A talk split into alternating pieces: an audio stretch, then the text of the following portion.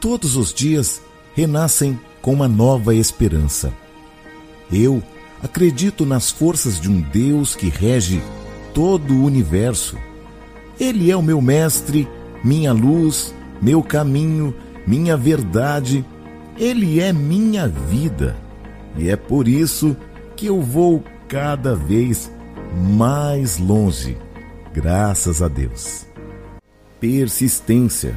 A história tem demonstrado que os mais notáveis vencedores normalmente encontram obstáculos dolorosos antes de triunfarem. Venceram porque se negaram a serem desencorajados por suas derrotas. Palavras de Forbes.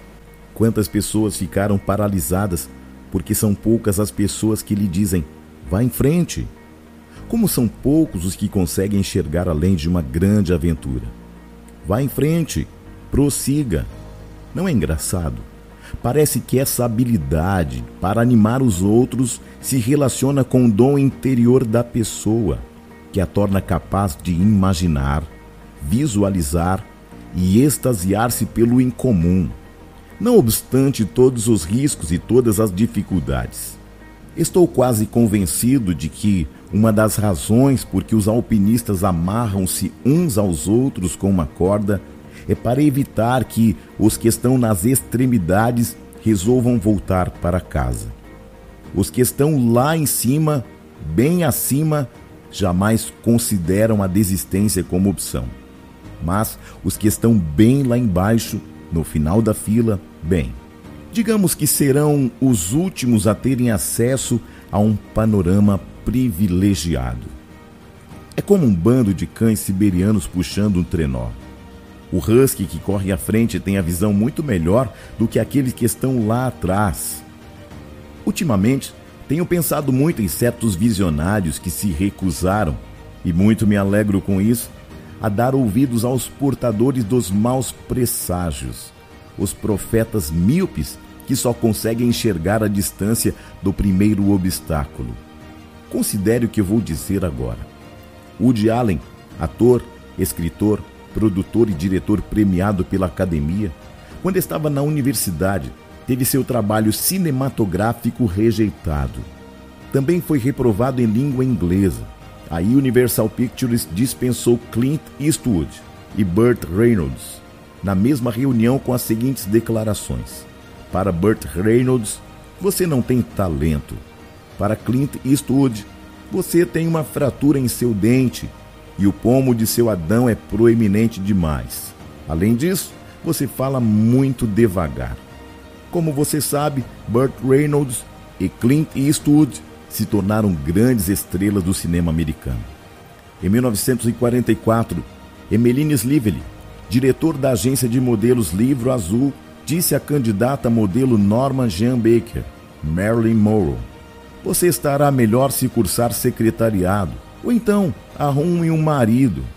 Liv Ullmann, que foi indicada duas vezes para o Oscar como melhor atriz, foi reprovada em um teste na escola de teatro na Noruega. Os juízes disseram que ela não tinha talento. Em 1962, quatro nervosos músicos fizeram uma apresentação para os executivos da Decca Recording Company. Os executivos não ficaram impressionados enquanto reprovavam um grupo de rock chamado Os Beatles. Um dos executivos disse: Nós não gostamos de suas músicas. Grupos de guitarristas estão fora de moda. Quando Alexandre Graham Bell inventou o telefone em 1876, ele não fez uma lista das possibilidades e do potencial de utilização. Após fazer uma demonstração ao presidente americano, ele ouviu o seguinte: é uma espantosa invenção, mas quem poderá querer fazer uso dela? Da mesma forma, Thomas Edison foi provavelmente o maior inventor da história de descobertas. Quando entrou para a escola, seus professores reclamavam que ele era lento demais e duro para aprender. Como resultado, sua mãe decidiu tirá-lo da escola e ensiná-lo em casa. O jovem Edison ficou fascinado por ciências e com apenas 10 anos de idade já havia montado seu primeiro laboratório de química. a sua persistência, energia e genialidade. Ele definiu assim: 1% de inspiração e 99% de transpiração. Produziu em toda a sua carreira mais de 1.300 inventos. Quando inventou a lâmpada, tentou mais de duas mil experiências antes de fazê-la funcionar.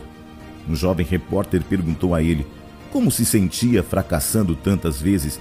E ele disse: Eu nunca fracassei. Eu inventei a lâmpada. E isso aconteceu em muitos passos de aparente derrotas. Em 1940, um outro inventor chamado Chester Carlston apresentou sua ideia para 20 empresas, incluindo algumas das maiores empresas americanas, e eles a rejeitaram. Após sete longos anos de rejeição, ele finalmente conseguiu uma pequena companhia chamada Haloid, que se interessasse por suas ideias. Ela comprou os direitos para industrializar o processo eletrostático para reproduzir as cópias. A Haloid, mais uma vez, veio a ser a Xerox Corporation, e ambos, ela e Carlson, ficaram muito ricos. Quase todos os dias, com certeza todas as semanas, encontramos alguém que se instalou em seu próprio barco feito em casa, disposto a partir com muita seriedade, numa viagem da vida cheia de ousadia bastante amedrontadora. Tal pessoa pode ser um amigo, seu cônjuge, um colega de trabalho, um vizinho, talvez um membro da sua família, seu próprio filho ou irmão, irmã, pai, quem sabe. Um oceano de possibilidades convida com grande insistência, mas, falando com franqueza, tudo parece muito ameaçador. Encoraje essa pessoa a prosseguir. Diga-lhe sim, você pode, prossiga. Você é alguém de valor, eu tenho orgulho de você. Ouse dizer a essa pessoa: vá em frente, prossiga. Eu acredito que nesta vida você seja um encorajador de pessoas. Talvez do seu lado haja um Thomas Edison Talvez do seu lado exista um Albert Einstein. Talvez do seu lado um Woody Allen. Quem sabe? Talvez um Billy Graham. Que você possa ser um motivador de pessoas. Sendo assim, nós seremos aqueles que levaremos aqueles que têm um grande potencial para transformar o mundo em uma grande realidade. Pense nisso. Eu sou o Bispo Júnior Neri